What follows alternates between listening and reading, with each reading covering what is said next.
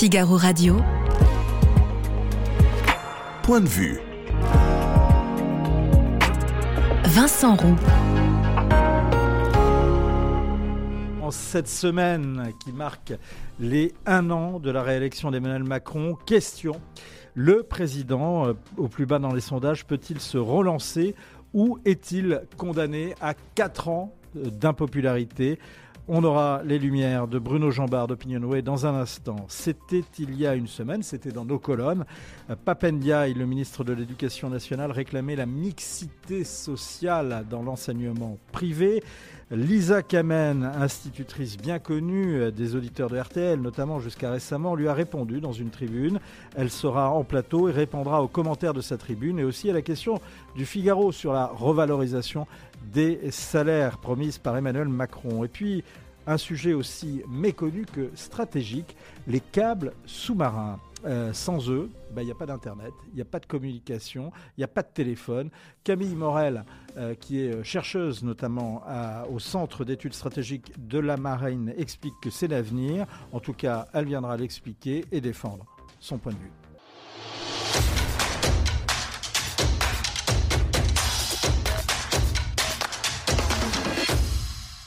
Bonjour Bruno Jambard. Bonjour. Est-ce que l'interview d'Emmanuel Macron euh, chez nos confrères euh, du Parisien euh, peut le, relancer? En particulier, est-ce que ce qu'il annonce, les mesures qu'il a annoncées et qu'il réannonce pour reconquérir les classes moyennes peuvent le faire remonter? C'est difficile à court terme. Honnêtement, je pense que la séquence retraite a été extrêmement violente pour lui. Hein.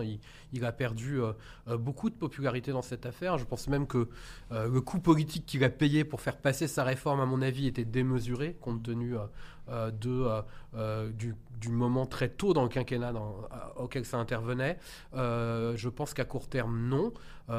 après, à moyen terme, ça peut être assez différent parce que, évidemment, ça va ça, va passer, la question des retraites. On va euh, venir sur d'autres sujets. Et s'il est capable d'enclencher, euh, euh, je dirais, une, stratégie pour les 4 ans qui restent, c'est tout à fait possible. Alors, Bruno, pour être bien clair, qu'est-ce que vous appelez le court et qu'est-ce que vous appelez le moyen terme? Bah, Je dirais, le court terme, c'est jusqu'à l'été. Euh, et puis, euh, je pense qu'à partir de l'automne, on va rentrer dans une nouvelle phase. Mais d'ici l'été, euh, on sait qu'on est dans des périodes hein, où les gens pensent un peu à autre chose. Le mois de mai, c'est un mois de pont et c'est un mois moins politique. et en plus, il y aura encore le 1er mai. Donc, on est encore dans le mouvement des retraites jusqu'au moins au 1er mai. Et après, euh, le 1er mai, c'est pas encore l'été, même avec le réchauffement climatique. C'est pas hein. encore l'été, mais pour les Français, euh, surtout cette année, hein, 4 ponts, enfin 4 euh, week-ends allongés. donc ça va être quand même un mois très particulier. Donc jusqu'au 1er mai, il reste. on va d'ailleurs à combien il est dans vos baromètres? Dans notre enquête, il est euh, aujourd'hui, cette semaine, il est à 26%. Hein, c'est plus bas que les gilets jaunes, hein, que le point plus bas ah, des gilets jaunes. Il descend plus bas Ça, c'est intéressant parce que c'est pas, pas dans, beaucoup plus. Pas hein. dans toutes les, dans toutes les enquêtes. Mais dans votre baromètre, il descend plus, plus bas que les gilets jaunes. Donc, il atteint des records d'impopularité. Pour lui, oui. Il est très au-dessus des records d'impopularité de François Hollande. Oui, ça c'est euh, sûr, parce que en dessous c'était la mer. Hein. voilà, c'est ça. Euh, mais il a quand même un phénomène comparable à celui de François Hollande, c'est qu'il a 50% des Français qui, aujourd'hui, dans nos enquêtes, se disent très mécontents de lui. Et, ça, François Hollande avait atteint ça. Et c'est supérieur au nombre de Français euh, qui se disent plutôt mécontents. Oui, tout à fait, exactement. Donc il y a une forte, c'est ça, dans la popularité d'Emmanuel Macron, le chiffre important, c'est pas tant l'impopularité, le score, le, bas score de popularité, mais c'est le niveau euh, d'impopularité forte, de forte impopularité. C'est son intensité.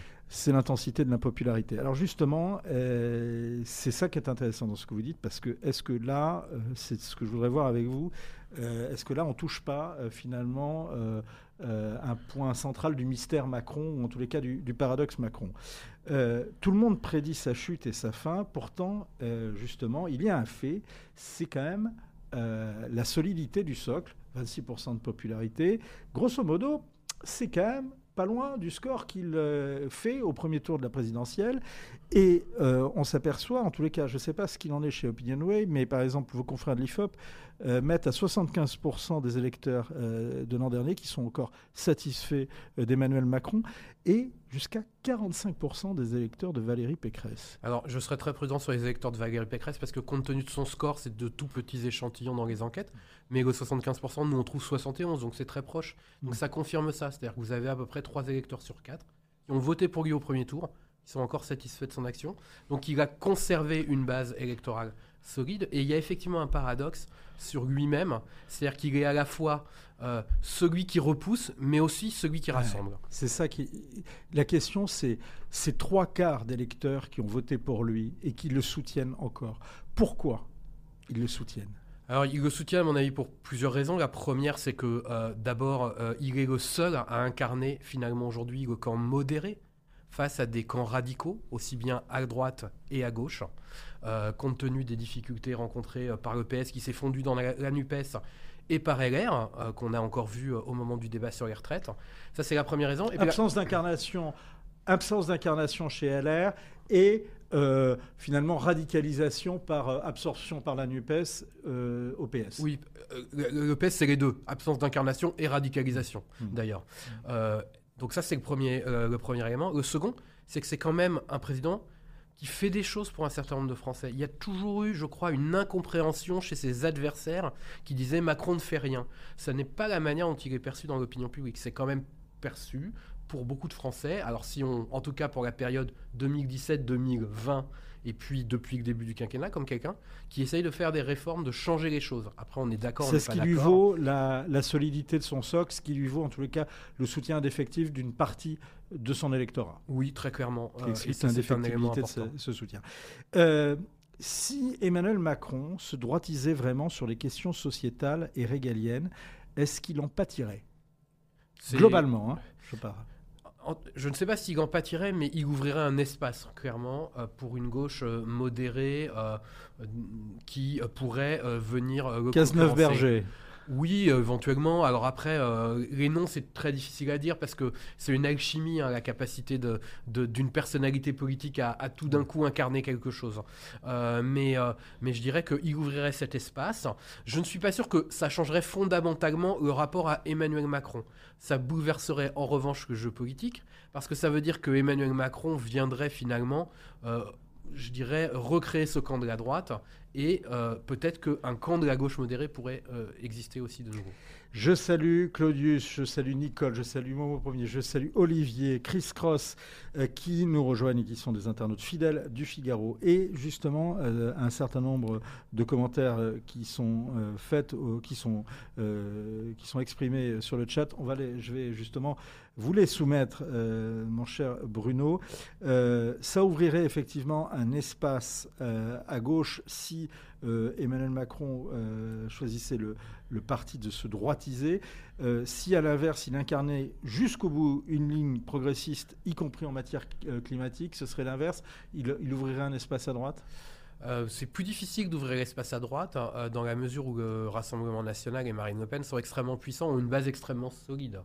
Euh, c'est pas tout à fait le cas de la NUPES. La seule base qui existe à la NUPES, c'est Jean-Luc Mélenchon. Mm. Mais il y a une incertitude sur sa capacité à concourir euh, dans 4 ans à une nouvelle présidentielle. Et puis il y a une incertitude aussi sur sa capacité à être encore la bonne personne pour faire cela.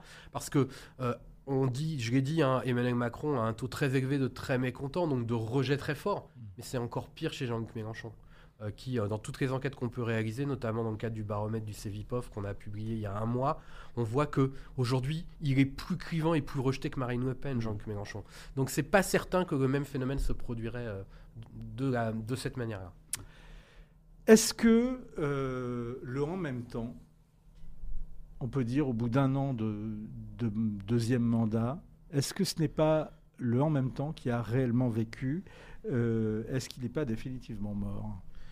C'est-à-dire que, en fait, dans le en même temps, la difficulté, c'est que euh, on est passé d'un quinquennat avec une majorité absolue à l'Assemblée à un quinquennat avec une majorité relative. Et on voit qu'en temps de majorité relative, le en même temps qui peut paraître naturel et, je dirais plus efficace, il est en fait plus compliqué dès qu'on arrive sur des sujets extrêmement tendus. Parce qu'en en fait, il tend à, faire que chaque camp ne veut pas soutenir euh, le gouvernement. Et, et donc, euh, c'est compliqué pour des réformes type retraite on voit quand même à l'Assemblée que sur d'autres types de textes, moins médiatiques, moins, avec moins d'enjeux euh, politiques ou moins de clivage politique, ça marche assez bien. Un coup, euh, les textes sont votés avec la droite, un coup avec la gauche. Donc, euh, je pense qu'il faut être prudent là-dessus, mais pour des grandes réformes, ça va être très compliqué en même temps dans les semaines et les mois qui viennent. Olivier nous dit donc, ce n'est pas un an de mandat pour rien, parce que ça c'est le titre de cette partie. Il a remplacé nos deux plus belles années retraite par nos deux pires années de travail. Est-ce que le côté un peu bravage du président, alors Chris Cross nous dit oui, il y a les casseroles également, mais Macron va au contact. On l'a vu en tous les cas. On l'a vu en Alsace, il va à Célestat. Est-ce que ce côté un peu bravache, euh, aller au contact, se faire siffler, lui est vraiment préjudiciable? Est-ce que, justement, on en parlait tout à l'heure, ça peut pas être payant à, terme, à moyen terme? Et il est effectivement euh, son pire ennemi, mais aussi son meilleur défenseur, Emmanuel mmh. Macron. Si on prend le premier quinquennat, c'est au moment où il revient dans le débat, euh, après les Gilets jaunes, euh, en prenant la parole, en faisant des concessions, puis en lançant le grand débat et en étant oui, mais à l'époque, il n'a pas, il a pas de contradiction. Là, on voit qu'il y a un côté, il y a une contradiction. Et il va dans la il va, ils viennent le chercher pour reprendre son expression au moment de la Benalla, mais et il va à la confrontation. Il y a un côté Sarkozy. Oui, mais il a aussi une contradiction, euh, je dirais, euh, dans, au moment de, du, premier quinquennat, dans le grand débat et autres. Elle est de nature différente, mais en tout cas, c'est son ultra présence, presque 24 heures sur 24 sur les chaînes info, hein, notamment, qui explique très largement sa remontée. Et cette remontée, elle va se poursuivre et elle va se consolider au moment du Covid, hmm. où il fait des audiences phénoménales hein, dans ses interventions et dans ses allocutions. La question, c'est est-ce que dans un quinquennat qui serait plus classique, euh, qui ne vivrait pas ces événements assez exceptionnels qu'on a eus dans le premier mandat, est-ce que ça peut marcher tout autant? Et là, on n'a pas la réponse, c'est les mois qui viennent qui le diront. Moi, je vais vous reposer la question différemment. Vous dites, il incarne le, euh, camp modéré. On voit bien qu'il est devenu clivant aujourd'hui, euh, Macron. Et donc, est-ce que là, on ne touche pas justement, euh, quelque part, le paradoxe Macron, l'homme du, en même temps, l'homme du camp modéré, mais qui a une image d'arrogance, parfois, et est devenu un homme clivant oui, très clairement. et ce serait un problème s'il pouvait se présenter pour un troisième mandat. Parce que ça poserait Vraiment, la question. ce serait un problème? Oui, parce que ça poserait la question du second tour, s'il affrontait de nouveau Marine Le Pen pour une troisième fois, hmm. de savoir s'il y a un moment, les électeurs euh, ne décideraient pas que euh, ça suffit de faire barrage contre Marine Le Pen et ne ferait pas barrage contre hmm. Emmanuel Macron. Mais il ne va pas se présenter un troisième mandat, il ne peut pas. Et donc, d'un certain point de vue, c'est moins grave aujourd'hui. Ça va être un handicap pour gouverner, hmm. ça va être plus compliqué, mais euh, je crois que euh, ça ne va pas avoir forcément des, retombées électorales, puisque ce ne sera pas lui le candidat de son camp. Mais moi, je reviens à cette question. Euh, j'entends ce que vous dites. dans les analyses, on, voit que peut-être que par rapport à... Seul Jean-Luc Mélenchon dépasse Marine Le Pen en détestation aujourd'hui. donc, Macron, pour l'instant, ne dépasse pas Marine Le Pen. et est-ce que, pour revenir à, la question initiale, est-ce que c'est pas son côté clivant qui peut faire sa force, assurer la solidité de son socle et permettre peut-être une éventuelle réussite. Alors peut-être pas pour un troisième mandat, de toute façon il ne pourra pas se présenter, mais en tout cas pour la suite de son quinquennat, on l'avait vu notamment en 2019, à la grande surprise de, tous, euh, la liste qui était menée par euh, Nathalie Loiseau, qui avait fait de l'aveu de, l'aveu général une campagne euh, assez, assez ratée, complètement ratée d'ailleurs, mais était restée à un niveau très élevé, euh, talonnant la liste du RN. Euh, et là, l'explication, ça avait été la grande, la grande crainte après la révolte des Gilets jaunes. Ça avait été ça, et ça avait été aussi la très grande présence médiatique d'Emmanuel Macron. On sortait de quasiment six mois de grands débats avec une ultra présence du président qui avait lâché euh, un peu la scène publique au moment du début de la campagne, et quand il a vu que ça tournait très mal avec Nathalie Loiseau. Les 15 derniers jours de campagne, c'est lui qui reprend la mm. main et qui refait campagne. Donc on voit bien que c'est lui qui est capable. Voilà, c'est lui qui est capable de tenir cet électorat. Et c'est pour ça qu'il y a une vraie question sur le futur de la Macronie. C'est-à-dire que quand on retirera Macron et sa capacité à avoir un socle de 25-30% d'électeurs qui lui sont fidèles, que restera-t-il? Ce n'est pas certain qu'il en reste grand-chose. Chez nos confrères du Parisien, le chef de l'État donc déclare euh, par propos de Marine Le Pen qu'elle arrivera au pouvoir si on ne sait pas répondre aux défis du pays. Alors il y a un homme qui n'y croit pas du tout, c'est le politologue Patrick Buisson. Euh, pour lui, Marine Le Pen a contre elle pire que le Front républicain. Euh, il y a ce qu'il appelle le Front des retraités, 17 millions d'électeurs 38% des inscrits, mais 45% des votants. Et, euh, dit-il chez nos confrères du Point, son nom convoque chez eux un imaginaire d'embrasement général, le nom de Le Pen, hein, euh, avec l'explosion de banlieues, de chaos économique et maintenant de guerre sociale avec la stratégie classe contre, euh, contre classe. son plafond n'est plus de verre, dit Buisson, mais il est en béton armé. Elle ne peut pas conquérir une partie des retraités, Marine Le Pen? Pour l'instant, on ne le voit pas vraiment. Mm. Euh, c'est un vrai sujet. Et je pense que tant qu'elle a des taux de vote ou de satisfaction aussi faibles dans cet électorat-là, elle, ne peut pas l'emporter. Dans ce pays, aujourd'hui, le, rapport électoral est tel qu'il euh, pèse énormément. Euh, Mais comme le dit Buisson, c'est le nom de Le Pen qui est, qui est un repoussoir. Je pense que ce sont deux choses. Ce sont des raisons liées à l'histoire. Effectivement, le nom de Le, Pen, renvoie à son père. Et dans cet électorat-là, ça rappelle la Seconde Guerre mondiale, la guerre d'Algérie. Euh, mais pas chez les plus jeunes, mais chez les plus âgés, oui. Et puis la seconde raison, elle est patrimoniale. C'est-à-dire qu'il y a cette crainte d'un effondrement de l'économie française si elle arrivait au pouvoir, euh, de euh, la sortie de l'euro, même si elle a acté qu'elle ne le ferait pas, et donc de perdre ses économies. Donc ça, c'est un vrai sujet. Je crois qu'aujourd'hui, on est passé d'un moment où les Français avaient peur de Marine Le Pen à un moment où ils n'ont plus peur d'elle, mais ils ont peur de Marine Le Pen au pouvoir. qui est le pire opposant pour Emmanuel Macron Le Pen, Mélenchon ou la droite aujourd'hui? Euh, le, pire, dans, quel sens euh, euh, Celui qui. Quel est celui qui doit lui faire, lui faire le plus peur?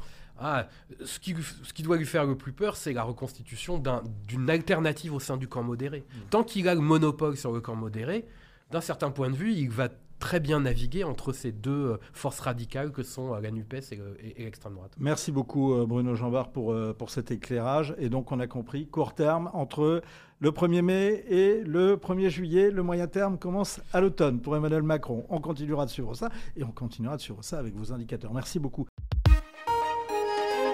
Figaro Radio. Point de vue. Vincent Roux. Allez, on va continuer euh, avec un, autre sujet. Euh, c'est un autre front d'ailleurs pour Emmanuel Macron. C'était la semaine dernière dans l'Hérault, euh, lors d'une précédente prise de parole. il a fait cette promesse aux enseignants. On y revient tout de suite. Et donc, le pacte, c'est de dire, et nous on fait le pari qu'il y a au moins un tiers des enseignants qui adhéreront, c'est de dire les tâches que, toutes les missions que vous voulez faire en plus, pour qu'elles soient pérennisées, faut que le système les reconnaisse et les paye mieux. Et donc là, en plus de cette augmentation du socle, entre 100 et 230 euros par mois, selon les moments de la carrière, bah, il y aura justement quelque chose qui sera fait en plus, c'est défini avec le, le chef d'établissement, sur une base totalement volontaire, et qui va permettre de payer encore plus par mois. Ce qui permettra à des enseignants de toucher jusqu'à 500 euros par mois en plus. Donc il va y avoir une augmentation de la rémunération socle, c'est-à-dire sans condition, pour mettre déjà tout le monde au-dessus des 2000 euros, c'était l'engagement que j'avais pris durant ma campagne, parce qu'il y a aujourd'hui des enseignants, en particulier dans les débuts de carrière, qui sont payés moins de 2000 euros. Donc là, il n'y en aura plus. Mais au-delà de ça, et j'insiste là-dessus, c'est à tous les niveaux de carrière qu'il va y avoir une augmentation de rémunération, y compris pour ceux qui sont en milieu aux trois quarts de carrière. Bonjour Lisa Kamen. Bonjour Vincent.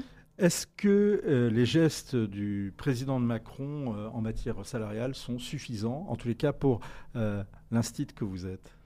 Alors, euh, me concernant personnellement, je n'ai aucune idée de la sauce à laquelle je serai mangée. Donc, euh, je ne peux pas vous dire pour le moment. Euh, il se trouve que ma position sur le sujet est sans doute un peu, un différente, un peu iconoclaste de celle de nombre de mes collègues, puisque je pense que le problème n'est pas tellement la rémunération des enseignants, mais la revalorisation globale du métier. les enseignants n'ont pas uniquement, je crois, des revendications salariales, mais aussi euh, demande à être mieux euh, considérés par euh, la société, les parents. et ça n'ira pas sans une remise en question très forte et très, oui, très forte de leur métier, de leur statut et de leur mission. Est-ce que vous seriez favorable à un système de rémunération à l'américaine, c'est-à-dire une rémunération assez forte pour les enseignants, mais avec des écoles beaucoup plus chères? Alors moi, je suis pour un système dans lequel il n'y a plus euh, de concours et plus de fonctionnaires dans l'enseignement. Alors je croyais que ça, je trouve ça très étonnant, très intéressant, oui. Euh, parce que je croyais quand même que vous étiez de ceux et de celles qui euh, regrettent la baisse du niveau. Là, vous voulez plus mettre de concours, donc on nivelle encore plus bas? Alors les pays dans lesquels le niveau est meilleur, les pays qui réussissent à instruire leurs enfants, les pays euh, qui sont les mieux classés dans tous les classements internationaux, je pense au classement PISA, je pense au classement Teams, sont des pays dans lesquels les enseignants ne sont pas fonctionnaires, dans lesquels il n'y a parfois même pas de ministre de l'éducation, dans lesquels les programmes sont décidés par, euh, de manière très décentralisée par des directeurs de l'instruction publique qui sont euh, dans les régions, dans les cantons, dans les lenders, ça dépend des pays, hein, puisque là je parle de pays comme la Suisse, l'Allemagne, l'Estonie, la Finlande.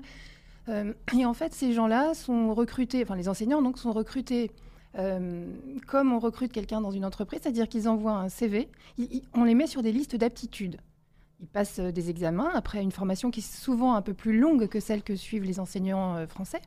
On les met sur une liste d'aptitudes et ensuite, une fois qu'ils sont certifiés hein, enseignants, ils envoient leur candidature à l'école qui recrute. Et ensuite, ils sont recrutés par un directeur, parfois par un collège qui comprend un directeur, des parents d'élèves, des, des représentants parfois des élèves eux-mêmes. Euh, ils n'ont pas le statut de fonctionnaire, ils sont contractuels avec euh, l'État ou la communauté, enfin, oui, le, land ou le canton euh, concerné. Hmm. ils n'ont pas, ils ont, ils pas de statut de fonctionnaire, ce qui fait qu'on peut les licencier quand ça va mal et ils sont sans doute mieux payés parce qu'ils ils sont en concurrence. Alors effectivement, une telle réforme, ce serait plus qu'une réforme, ce serait carrément une révolution en France. La, question, et c'était une, une internaute qui, qui posait cette, cette question, euh, est-ce que euh, on peut euh, aujourd'hui en France dire qu'un instit, une travaille plus qu'une professeure de lycée? Alors ça, je ne sais pas. Je pense que chacun, chacun a sa conscience professionnelle. Moi, je sais qu'en tant qu'institutrice, je dois travailler une quarantaine d'heures par semaine. Euh, j'ai 26 heures devant élèves et puis après, j'ai euh, des heures de correction, des heures de préparation. je ne sais pas, je ne peux pas vous dire si les, professeurs de lycée travaillent plus ou moins que moi. Dans les années 80, vous parliez, on parlait de rémunération. Cet internaute nous dit un jeune enseignant gagnait environ deux à trois fois le euh, SMIC. Aujourd'hui, c'est 1,1 SMIC. J'entends bien qu'il faut une revalorisation euh, globale, mais il y a visiblement un problème sur la revalorisation Oui, euh, tout à fait. Non, mais de toute façon, ça pose, ça pose le problème du recrutement, puisque plus personne ne candidate pour le concours. Il y a 4000 postes l'année dernière qui n'ont pas été pourvus. donc effectivement, il faut revaloriser le, salaire des enseignants. Mais pourquoi euh, un, gouvernement déciderait du jour au lendemain qu'on donne 100 euros ou 300 euros à tous les enseignants sans distinction, ceux qui font leur travail, ceux qui le font, moins bien. Euh, alors, il y a, si j'ai bien compris, deux parties dans cette revalorisation, hmm. puisqu'il y a... C'est ce que on entendait tout à l'heure chez le président Macron, c'est qu'il y avait une partie qui était euh, fixe et puis euh, une autre partie qui était... Alors, euh, même la partie fixe est considérée comme une prime, c'est pas du salaire. Alors, c'est ah. une partie qui est inconditionnelle. Ah c'est celle-ci qui se monte à entre 100 et 230 euros par, par enseignant. Ça n'est pas du salaire, c'est une prime. Et il y a une partie euh, variable qui est liée, qui, qui, est nommée, je crois, le pacte, mmh. euh, qui est lié au, à au fait d'accepter. ça, il va plutôt dans votre sens, parce que le pacte, c'est finalement, si on accepte de, de travailler un petit peu plus, on sera payé plus. Ah, moi, je ne dis pas que les enseignants ne travaillent pas assez. Hmm. Alors ça, pourtant, c'est justement une critique qui est faite par hmm. certains internautes. Hmm. Alors c'est une critique extrêmement dure, mais je voulais avoir votre, votre avis, votre point de vue. C'est MG Ruo qui nous dit ça. Qui a 16 semaines de vacances par an? Qui travaille au maximum de 15 heures à 20 heures par semaine? Qui peut faire des heures supplémentaires rémunérées? Qui perçoit des indemnités pour correction ou surveillance d'examen? Le mammouth pleure tout le temps. Le corporatisme y est trop représenté. Euh, il y a certes de très bons professionnels de l'éducation mais dégraissons ce mastodonte suradministré. Ah, mais j'invite cette personne à poser sa candidature. Euh, alors, à le concours, euh, on recrute euh, à très bas niveau aujourd'hui puisqu'on manque d'enseignants. Donc, tout le monde a sa chance. Hein. Donc, si, je ne sais pas si c'est une dame ou un monsieur, est invité à passer le concours. Il y a très peu de gens en fait qui veulent faire ça. Aujourd'hui, on est sans doute, comment dire, bien lotis pour tout ce qui est vacances, etc. Mais enfin, il y a quand même des quartiers où plus, personne, ne veut travailler. et je pense que euh, si ces gens euh, considèrent à juste titre que les enseignants ont trop de vacances ou trop de, temps libre, euh, ce, qui est, ce qui est juste dans la remarque de cette personne, c'est qu'il y a beaucoup d'enseignants qui ne font plus leur travail. Et ce n'est pas forcément parce qu'ils ne souhaitent plus faire leur travail, c'est qu'ils ne peuvent plus faire leur travail, puisqu'on on est dans, des, dans, un système dans lequel on est dans le ventre d'une administration. Mmh. On est considéré comme des, comme des, des pions dans le ventre d'une administration. J'ai une question à vous poser, puisque vous êtes, prof, vous êtes dans le privé. Oui. Est-ce que enseigner à des pauvres vous fait peur? À des pauvres? Ouais. Alors, moi, j'ai enseigné à des pauvres, hein, parce que dans le privé, le privé euh, sous contrat, et d'ailleurs même le privé hors contrat, même les écoles libres, euh, ne- ne- pas que dans les quartiers que, que vous appelez peut-être les quartiers riches. Euh, je ne Que Papendia, il doit appeler les quartiers riches, en tous les cas, euh, ceux qui veulent instaurer la mixité Oui, oui. sociale dans le privé. Ah oui, d'accord. Alors, en fait, le- le- cette histoire de mixité sociale est, a ressurgi à la faveur de la publication de l'indice de position sociale qui a été publié contre l'avis de l'éducation nationale puisqu'il était tenu secret depuis 2016. Cet indice existe depuis 2016 et il sert à calculer les, aides qui sont données aux écoles, euh, qui sont données aux écoles publiques, puisque l'État euh, aide les écoles publiques. Euh, cet indice est calculé à partir de la... Il aide un peu les écoles privées en payant justement les professeurs qui sont sous contrat. Ah, mais l'indice de position sociale ne sert pas à payer les professeurs qui sont sous contrat. Ça, ça Hmm. date de, de l'accord euh, langue-Cloupet qui date de 1992. Euh, C'est une même- réactualisation d'ailleurs des lois de Bray. c'est ça, c'est une réactualisation de, quelque chose qui existait auparavant. Donc l'indice de position sociale permet de calculer les, les- aides qui sont données à certaines écoles. Euh, il est basé sur euh, le, comment dire, la catégorie socio-professionnelle des parents, à laquelle on, on ajoute euh, des, des critères comme, par exemple, le nombre de livres que les enfants ont à la maison, hein, que ce soit Astérix ou euh, Victor Hugo, tout le monde s'en fiche. hein. C'est le nombre de livres que vous avez chez vous, les pratiques euh, culturelles. Si vous faites du golf, évidemment, vous avez plus de points que si vous faites du cyclisme ou je sais pas quoi, de la boxe.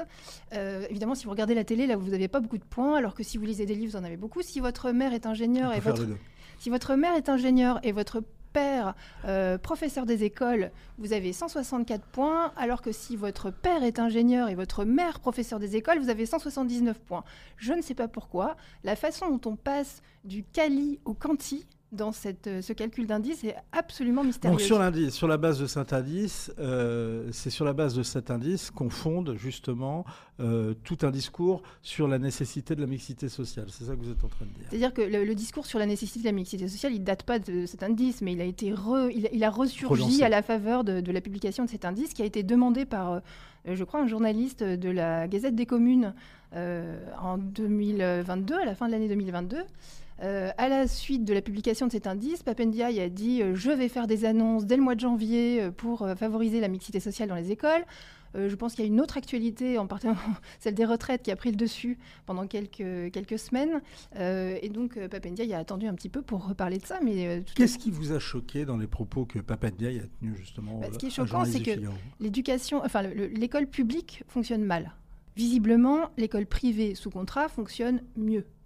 Au lieu de chercher des solutions pour faire mieux fonctionner l'école publique, on cherche, euh, les moyens euh, d'abaisser le niveau dans les écoles privées. Euh, je pense que c'est pas la bonne démarche. Je pense que plutôt, il, vaudrait mieux observer ce qui fonctionne bien, essayer de copier ce qui fonctionne bien. Si les écoles privées fonctionnent mieux, c'est sans doute parce qu'elles ont plus de liberté. Alors les écoles privées sous contrat n'ont pas toutes les libertés. Attention, hein. c'est quand même des écoles qui sont sous contrat, donc qui doivent appliquer les programmes, qui doivent recruter des professeurs qui sont formés de la même façon que les professeurs du public, mais elles ont plus de liberté. Par exemple, on leur reproche de pouvoir exclure un élève. Mais enfin, ça devrait être la liberté de toutes les écoles, de pouvoir exclure un élève. On leur reproche de pouvoir choisir leurs élèves. Mais après tout, ça devrait être leur liberté, la liberté de toutes les écoles, de pouvoir choisir ses élèves. De la même façon que ça devrait être la liberté de tous les parents de choisir l'école, la meilleure école pour leurs enfants, de ne pas être cantonnés dans tel ou tel quartier par une carte scolaire. Ça devrait être la liberté aussi des enseignants, d'ailleurs, de choisir l'endroit où ils veulent aller travailler. Une question, c'est que finalement, s'il y a la liberté d'exclure les, les écoles, des, élèves des écoles, on met où les cancres alors? Euh, les cancres, ils iraient dans des écoles pour les cancres, parce que s'il y avait la liberté d'exclure les élèves et la liberté de fonder des écoles, il y aurait des écoles qui se fonderaient pour récupérer les exclus. Euh, il- existe déjà des écoles qui luttent contre le décrochage scolaire. Ce sont des écoles hors contrat. C'est eux qui font le boulot. Qu'est-ce qui peut euh, aujourd'hui, selon vous, améliorer le niveau Par exemple, Nicolas Bavresse ce matin fait une- une- a fait euh, ce lundi une chronique euh, dans, dans le Figaro où il parle, où il salue notamment le dédoublement des classes de CP en, en- en ZEP. Par exemple, des mesures comme celle-là, ce seraient des mesures à systématiser, selon vous? De dédoubler les classes de CP Ouais. Mais je crois que c'est déjà le cas. hein. Il me semble qu'il y a énormément d'endroits où les classes de, de CP sont dédoublées. Moi, je pense que ce qui pourrait améliorer le niveau, c'est euh, il faudrait revoir la formation des enseignants. Je ne veux pas dénigrer mes collègues, mais il y a énormément de gens qui arrivent. qui sont plus au niveau. Qui font des fautes d'orthographe, qui s'expriment très moyennement, voilà, qui n'ont pas le niveau pour enseigner. Euh, il faudrait euh, sans doute euh, permettre plus de liberté justement dans le recrutement des enseignants, des élèves, des familles, pour que finalement... par exemple, il y, a quelque chose qui est absolument interdit dans le langage de l'éducation nationale, c'est les classes de niveau. Quand un élève est moyen, mauvais ou qu'il décroche, on le laisse dans la même classe que les autres. On s'occupe pas de lui en particulier. Alors on dit qu'on fait du travail personnalisé, etc.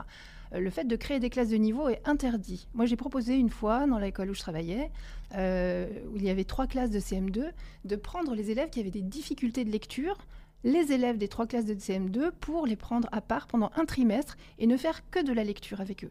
M'occuper d'eux pendant un trimestre et ne faire que ça. Euh, on m'a opposé le fait que si l'inspecteur, je crois que c'était une inspectrice, que si l'inspectrice avait vent de cette histoire, l'école serait épinglée pour création de classes de niveau. Donc en fait, on laisse ces élèves qui ne savent pas lire ou qui liseraient difficilement, on les laisse avec les autres. Ils arrivent en sixième, ils ne savent toujours pas lire. La Cour des comptes. On fabrique des décrocheurs. On fabrique des décrocheurs. La Cour des comptes a, dit il n'y a pas très longtemps, euh, il y a eu un rapport sur la, gestion du système éducatif français, 40% des élèves qui arrivent en sixième euh, ne maîtrisent pas les fondamentaux. C'est quand même énorme. Euh, cet internaute, la Chris Cross, nous disait qu'il était effondré quand il voyait les, cahiers de ses, petits-enfants. Alors la question, c'est est-ce que euh, ce genre de remarque, c'est une remarque générationnelle et qu'on peut entendre à toutes les générations Ou bien est-ce que vous, vous voyez, vous constatez au niveau des élèves? Vous le disiez au niveau des, des, enseignants, mais au niveau des élèves, que le niveau se dégrade. Oui, le niveau se dégrade euh, pour mille raisons. Euh, évidemment, il y a la concurrence des écrans. Hein, c'est difficile, il est difficile de faire lire les enfants parce que euh, finalement, ils voient aussi que leurs parents sont sur leur téléphone portable. Il est difficile, ils ont besoin de modèles, les enfants. Hein. Si, nous ne faisons pas l'effort de lire, ils ne liront pas. Euh, les pays dans lesquels euh, euh, nous, connaissons des, flux migratoires importants, on récupère à la maternelle des enfants qui ne parlent parfois pas du tout le français. Les pays dans lesquels on gère mieux ce, type de situation profitent en fait de l'école maternelle pour ne faire que ça. C'est-à-dire qu'on remet à niveau des enfants qui ne parlent pas la langue du pays. En Finlande, on fait ça. On prend les enfants à part et on leur apprend. On le fait pas en France? Ah bah non, à l'école maternelle en France, elle est là pour, euh, entre guillemets, sociabiliser les enfants. Euh, on leur fait faire des rondes, on leur fait, euh, on leur fait coller des gommettes. on leur Non. Est-ce que vous voyez des signaux d'espoir? Oui, moi je crois beaucoup à l'initiative privée individuelle. Ce que je vois, c'est qu'il y a énormément de gens qui fondent des écoles. Hum, autrefois, c'était des congrégations, c'était des, mouvements religieux, c'était euh, ou alors des, gens qui fondaient des écoles, je sais pas quoi, sport-études, ou pour faire de la musique.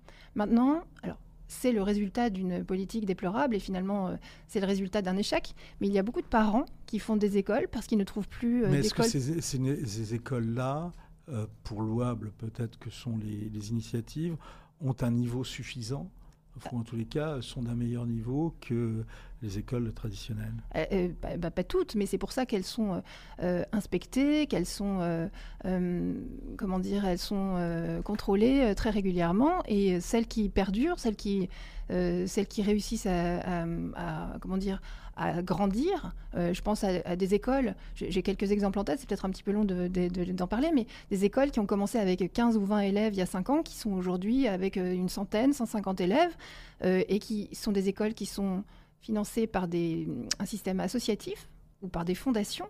Donc pour les parents, c'est pas plus cher finalement que l'éducation nationale. Ça coûte euh, peut-être 50 ou 100 euros par, euh, mois ou par trimestre. Euh, et ce sont des écoles qui luttent contre le décrochage scolaire, qui luttent contre le harcèlement. Et ça fonctionne bien, oui, ça fonctionne bien. dernière, toute dernière question. Pourquoi, dites-vous dans votre tribune, l'école ne peut pas tout? Ah bah Parce que l'école a les élèves même pour l'école primaire, 26 heures par semaine. C'est beaucoup, mais l'influence familiale est bien plus forte que ça.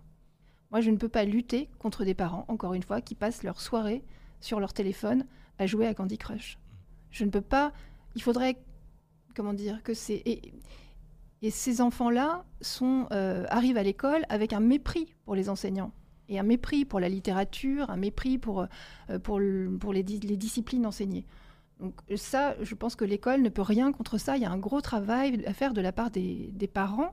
Et je pense que le problème euh, qu'il faut, euh, qu'il faut gérer aujourd'hui, c'est évidemment le problème de l'école, mais qui est plus large, c'est le problème de la prospérité de ce pays. Pourquoi y a-t-il des familles où on n'a rien d'autre à offrir aux enfants que des soirées devant la télé ou des soirées devant un, écran d'iPad? Alors on pourra recommander de regarder le euh, Figaro, Live ou le Figaro TV Île-de-France, en tout cas en télé, et également l'émission Paris d'école avec Sophie de Tarlet. Merci beaucoup Lisa Kamen d'être venue. Et puis je signale que c'est à venir, mais vous allez publier prochainement un livre justement sur l'éducation nationale, et ce sera l'occasion, au moins à ce moment-là, de revenir nous voir. Ce sera en septembre prochain. Merci beaucoup. Merci Vincent, avec plaisir.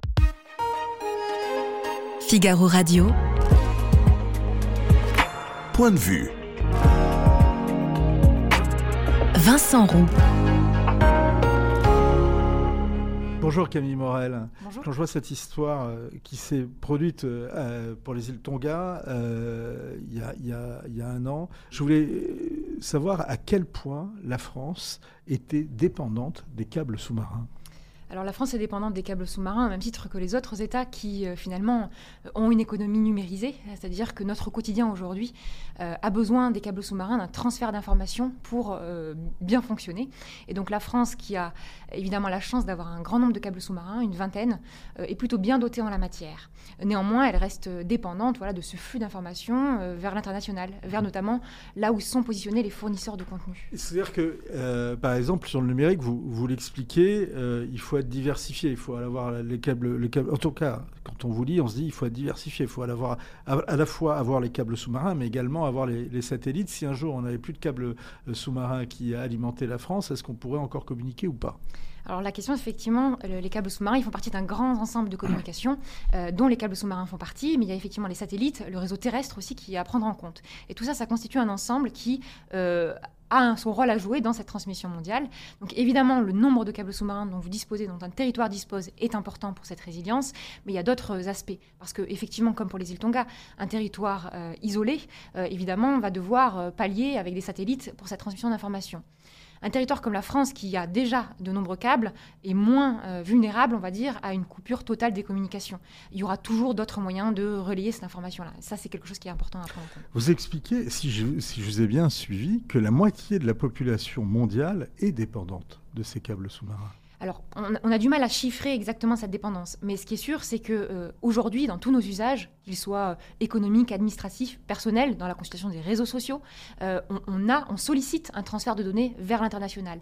Et les câbles sous-marins, ils permettent de faire transiter plus de 98% des communications internationales, donc les appels téléphoniques que l'on passe vers l'international, et dès que l'on mobilise effectivement un transfert de données, sous la mer. ça passe par la mer. Comment on a pu justement installer ces câbles sous-marins au XIXe siècle alors évidemment, les choses ont, évolué, les techniques ont évolué, mais euh, c'est vrai que dès 1851, il y a eu là, cette pose du premier câble sous-marin euh, dans la Manche, entre la Grande-Bretagne et la France. Et comment on a procédé à l'époque? Alors on a procédé, on a déroulé ce câble, hein, évidemment. Il n'y avait pas de navire spécialisé à l'époque pour, euh, pour, pour, cette fonction-là. Qu'on jetait, on, jetait le câble depuis, depuis le navire On le dépose, exactement. Il descend puisqu'il a un poids conséquent, qu'il le fait de toute façon aller vers les fonds. Et ensuite, on le déroule. Alors sur des petites distances, c'est plus facile, mais on s'imagine l'aventure humaine que ça devait représenter dans l'Atlantique, poser ce premier câble. Donc on le posait, on le posait par exemple si c'était entre, entre la France et, la Grande-Bretagne, on, pose le bout du câble en, France et après on déroule.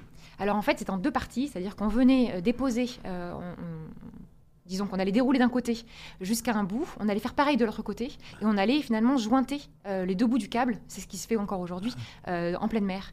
Donc il y, a cette... Euh, sur un bateau Sur un bateau, voilà, on a vraiment ce, cette jointage du câble, et quand vous avez aujourd'hui des réparations de câbles sous-marins, ça se passe de la même manière. Vous avez effectivement un bateau qui vient sur place et qui vient réparer les bouts à partir du bateau, sur le pont du bateau. On a des cartes, mais on n'arrive pas d'ailleurs à les situer précisément. Alors oui, on a des cartes en ligne qui mm. euh, montrent schématiquement euh, euh, voilà, les grandes routes maritimes qu'empruntent ces câbles sous-marins, mais ces, câbles, ces, cartes ne sont pas précises. pourquoi? Parce que c'est un sujet sensible, à la fois économiquement et à la fois aussi stratégiquement pour les États.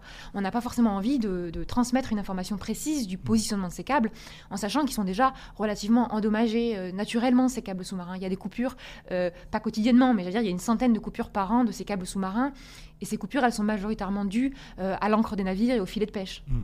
Euh, ce sont des câbles de fibre optique, hein, nous précise Chardon Bleu. Oui, tout à fait. Depuis euh, les années 80, depuis la, oui, depuis l'arrivée de la fibre optique, ces câbles sont transformés. Auparavant, on avait du à l'ère télégraphique, des câbles télégraphiques, ensuite du coaxial, et puis évidemment depuis les années 90 de la fibre optique, donc qui permet de faire transiter ces données à la vitesse de pour la lumière. Pour les littéraires comme moi, vous pouvez justement préciser la différence entre la fibre optique, le coaxial et le, le câble télégraphique? Bah alors vous avez la, la transmission télégraphique, vous aviez euh, finalement la transmission d'un message. Hein. Vous allez ensuite, avec le coaxial, avoir la voix qui vient se superposer à ça. Et puis aujourd'hui, avec la fibre optique, vous avez surtout du numérique. Vous avez euh, de la vidéo. Alors, on parle bien à travers le, câble, c'est de la lumière. Ça. Ce qui est intéressant, c'est que la technologie des câbles, on est dépendant de la technologie des câbles pour, pour la nature de ce qu'on veut faire passer. C'est-à-dire qu'on ne pouvait pas faire passer. Euh, on, pouvait pas, on aurait pu inventer Internet, mais, mais avec le câble télégraphique, on n'aurait pas pu le faire passer. Exactement, les usages, la technologie a évolué mm. en fonction des besoins aussi qui ont été euh, exprimés, évidemment. Mm. Euh, ils sont plus efficaces que les satellites? Alors ils sont bien plus efficaces. Aujourd'hui, on ne pourrait pas faire transiter euh, à un instant T autant de données aussi rapidement et, aussi, et de manière aussi fiable par les satellites. Donc, technologiquement, ils sont, ils sont supérieurs. En fait, on a, une, on a un usage qui est complémentaire aujourd'hui des satellites, mais qui ne vient pas remplacer mm. l'usage des câbles sous-marins. vous dites que c'est un nouvel espace de conflictualité. Alors oui, l'information, hein, disons le maritime tout court, euh, les fonds marins, c'est un espace sur lequel on voit qu'il y a une recrudescence de l'attention des États. Euh, on a un peu délaissé ce, monde qui a toujours été un peu méconnu, au profit notamment du spatial. Et aujourd'hui, on voit qu'il y a une politisation, un renouveau, en tout cas de l'attention des États pour les fonds marins. Euh, et, on voit que ça se, ça se concrétise de différentes manières. ce sujet-là, il est évoqué parce qu'il y a des ressources dans les fonds marins, parce qu'effectivement, il y a des infrastructures critiques qui peuvent être effectivement atteintes lors de conflits. On l'a vu notamment. On l'a vu avec, avec, justement euh, l'affaire euh, l'affaire Nord Stream. Nord Stream, c'est c'est des conduits de gaz. quel est justement le qu'est-ce que a révélé en tous les cas euh, l'affaire Nord Stream par rapport à, l'évolution de la conflictualité et par rapport justement à la, la, vulnérabilité ou en tous les cas au danger que peuvent encourir les câbles sous-marins? On s'est rendu compte que ces infrastructures maritimes, au sens large, elles étaient effectivement, euh, euh, disons, elles pouvaient être des cibles euh, des puissances dans le cadre de conflits, mmh. dans le cadre de conflits ou même dans le cadre de tensions plus généralement. Et on a vu qu'il y a une, depuis une dizaine d'années une recrudescence de la compétition maritime entre les États, et donc la présence, par exemple, répétée de navires de certaines nationalités qui viennent par approximer, exemple, par, exemple les Russes, dans l'Atlantique, dans la mer du Nord, dans la Baltique. On a vu une présence répétée de ces mmh. navires sans pouvoir évidemment, euh, euh, comment dire, euh, associer évidemment la présence de ces navires avec des coupures de câbles ou autres, ou des mesures d'espionnage, mais on voit qu'il y a oui, une rien n'est avéré dans ce domaine. Non, pour l'instant. Y compris pour Nord Stream. On voit, y compris pour Nord Stream, on n'a pas les enquêtes. Plutôt, plutôt, plutôt les derniers éléments d'information ont plutôt tendance à dédouaner les Russes mais je pense que c'est là tout l'objet et tout l'enjeu finalement de ces infrastructures maritimes, c'est mm. qu'on a une discrétion certaine euh, dans les actions qui peuvent être menées, et on a tout un jeu qui peut, dans le cadre de la guerre hybride, avec des acteurs qui sont non identifiés et qui pourraient, des pêcheurs par exemple en mer du Nord, qui pourraient euh, venir, euh, commanditer ou non par les États, inspecter ces câbles ou agir dessus. Oui, Chris Cross pose cette question. Et si les Chinois coupaient les câbles asiatiques ou nord-américains, que ferait-on en, cas de guerre avec, autour de Taïwan? Alors, ben, c'est un, levier de toute façon d'influence. Taïwan, pour le coup, est un, est un territoire qui est bien relié par câble sous-marin. Donc, pareil, il, a une, possède une résilience, on va dire, par le nombre d'infrastructures dont il dispose. Euh, néanmoins, c'est sûr que euh, si on veut euh, agir ou faire pression sur un État ou sur une population, eh bien, on est en mesure de couper simultanément un certain nombre de câbles. Il y a déjà eu des coupures sauvages? Alors, il y a eu des incidents sur les câbles sous-marins, plus ou moins identifiés. on a. Hum, Donc, vous disiez, euh, des accidents de pêche ou des, ou des encres. Euh, ça, c'est du, ça, c'est du tout c'est du quotidien. Euh, c'est quelque chose qui est traité relativement bien par les opérateurs. Mais on a, c'est vrai, dans l'histoire des câbles et même dans les dix années passées, hmm. quelques anecdotes qui sont. Par exemple Par exemple, des pêcheurs vietnamiens, vietnamiens pardon, qui avaient coupé ces câbles sous-marins pour revendre de la matière première hmm. sur ces câbles. Parce bon, ça, c'est crapuleux. Mais est-ce qu'il n'y a pas eu de, derrière le crapuleux parfois du géopolitique? On en a, on, a des suspicions. Par exemple, on sait qu'il y a des, pêcheurs, des, pardon, des, plongeurs euh, au large de l'Égypte hein, qui avaient euh, potentiellement agi sur les câbles et on avait vu qu'il y avait des, coupures importantes de ces câbles sous-marins qui passaient au large de l'Égypte. Qui étaient des câbles qui appartenaient à qui? Euh, Qui appartenaient à des consortiums d'opérateurs, mmh. pour le coup, mais qui du coup desservent un grand nombre d'acteurs mmh. derrière. Et qui est, et qui a, qui est-on qui a-t-on accusé? Qui a-t-on soupçonné Alors on n'est pas allé jusqu'au bout de cette enquête, donc on n'a pas eu d'informations. C'est dommage. Vous reviendrez quand vous aurez le résultat. Quel est l'impact de ces déploiements de sur l'environnement alors, il y a des enjeux, évidemment. Alors, euh, on va dire que le, la pose d'un câble sous-marin en elle-même n'est pas, euh, pas quelque chose, c'est pas une activité qui est très polluante. En revanche, on a évidemment, parce que ces infrastructures, elles sont posées pour 25 euh, ans environ, donc vous allez avoir tout un écosystème qui va se recréer sur le câble sous-marin qui va contribuer à maintenir l'équilibre. Maintenant, vous avez effectivement des bateaux, des navires qui sont chargés de la pose et de la réparation euh, de, ces, de, ces, euh, de, ces, infrastructures et qui vont, eux, contribuer à l'empreinte euh, de cette activité. Et puis, l'idée que derrière, en tout cas sous ces infrastructures, il y a le transfert de données, donc il y a du numérique. Et on sait qu'aujourd'hui, le grand sujet, c'est l'empreinte du numérique, l'empreinte carbone du numérique. Mmh le, qui est un problème général. Enfin, qui dépasse ça dépasse le cadre des cadres sous-marins. Les problèmes, les, pour les satellites, c'est pareil.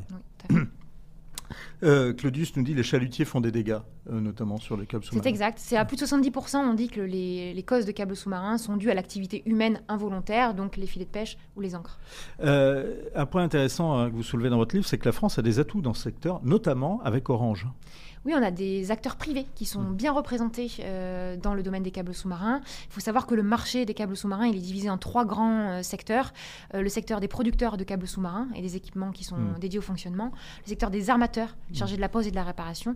Et les opérateurs, donc les investisseurs dans les câbles sous-marins. Et la France est représentée à la fois sur le plan des producteurs, avec notamment Alcatel Submarine Networks, et sur le plan des, des armateurs, donc des bateaux qui sont chargés de la pose et de la réparation, par Orange Marine et par euh, la filiale aussi marine d'Alcatel Submarine Networks. Donc on est et aussi au niveau des opérateurs avec Orange qui investit largement dans ce C'est-à-dire que Orange est euh, l'une des enfin une des grandes un des grands géants mondiaux euh, qui peuvent, qui, qui, détiennent euh, à, peu près tout dans, la, dans la, tout dans la chaîne, ce qui n'est pas le cas par exemple d'autres opérateurs, d'autres concurrents d'Orange par exemple aujourd'hui, qui sont pas obligés de passer eux par des, par des opérateurs. Oui, on, a les GAFAM aujourd'hui mmh. notamment qui investissent sur ce domaine euh, des câbles sous-marins et mmh. donc qui sont investisseurs premiers. Euh, on a des opérateurs mondiaux et on a cette chance effectivement d'avoir un opérateur qui est bien représenté dans le monde. Ils sont clients, les GAFA, mais ils sont gourmands. C'est quand même eux qui bouleversent aussi le, marché, vous, vous dites, hein, vous expliquez. Oui, leurs besoins en, transfert de données représentent la majorité aujourd'hui mm. du transfert de données, de la capacité en tout cas qui est effectivement transmise, euh, que ce soit sur l'axe transatlantique, sur l'axe euh, euh, transpacifique ou Europe-Asie, passant par le canal de Suez. Donc leurs demandes, ils sont, ils sont de plus en plus gourmands effectivement en, consommation de données. Et c'est aussi pour ça qu'ils investissent aujourd'hui en propre dans cette infrastructure. Question, Camille Morel, ça c'est un point que vous abordez à la fin de votre livre. Est-ce que la démondialisation euh, que l'on voit, euh, en tous les cas depuis, le Covid, euh, pourrait être fatale à ce secteur des câbles sous-marins. La question de la localisation des données, oui, elle est clé dans est-ce que, est que ce secteur va encore perdurer? Plus on a effectivement une délocalisation des données, en tout cas un éclatement des données sur, à l'échelle euh, du globe, plus on va avoir besoin de ce transfert de données à l'international. Si on repense, notamment en termes de souveraineté, par exemple européenne, euh, le stockage des données à l'échelle locale, on va passer par des câbles terrestres toujours pour transférer les données entre les différents pays, par des satellites, mais on aura moins besoin effectivement euh, de câbles sous-marins pour aller chercher l'information vers les États-Unis, par exemple, ou l'Asie. Est-ce que, euh, c'est ma dernière question, euh, l'apparition euh, de deux univers numériques distincts, en tous les cas c'est ce, qui, ce qui paraît de plus en plus, un, un, univers d'un côté dominé par les anglo-saxons et les GAFAM, et de l'autre par les Chinois et l'équivalent asiatiques des GAFAM que sont les Batam, Baidu, Alibaba, Tencent, Xiaomi. Est-ce que finalement ces, deux univers numériques euh, côte à côte et bientôt peut-être face à face euh, ne portent pas déjà préjudice au monde euh, des câbles sous-marins?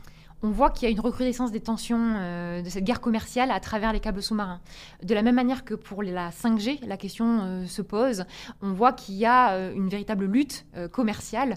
et au-delà, on voit que les États se mobilisent. D'un côté, les États-Unis qui font de la sensibilisation très forte pour éviter que un certain nombre de pays, notamment des territoires isolés du Pacifique, se fournissent en câbles sous-marins auprès d'acteurs chinois.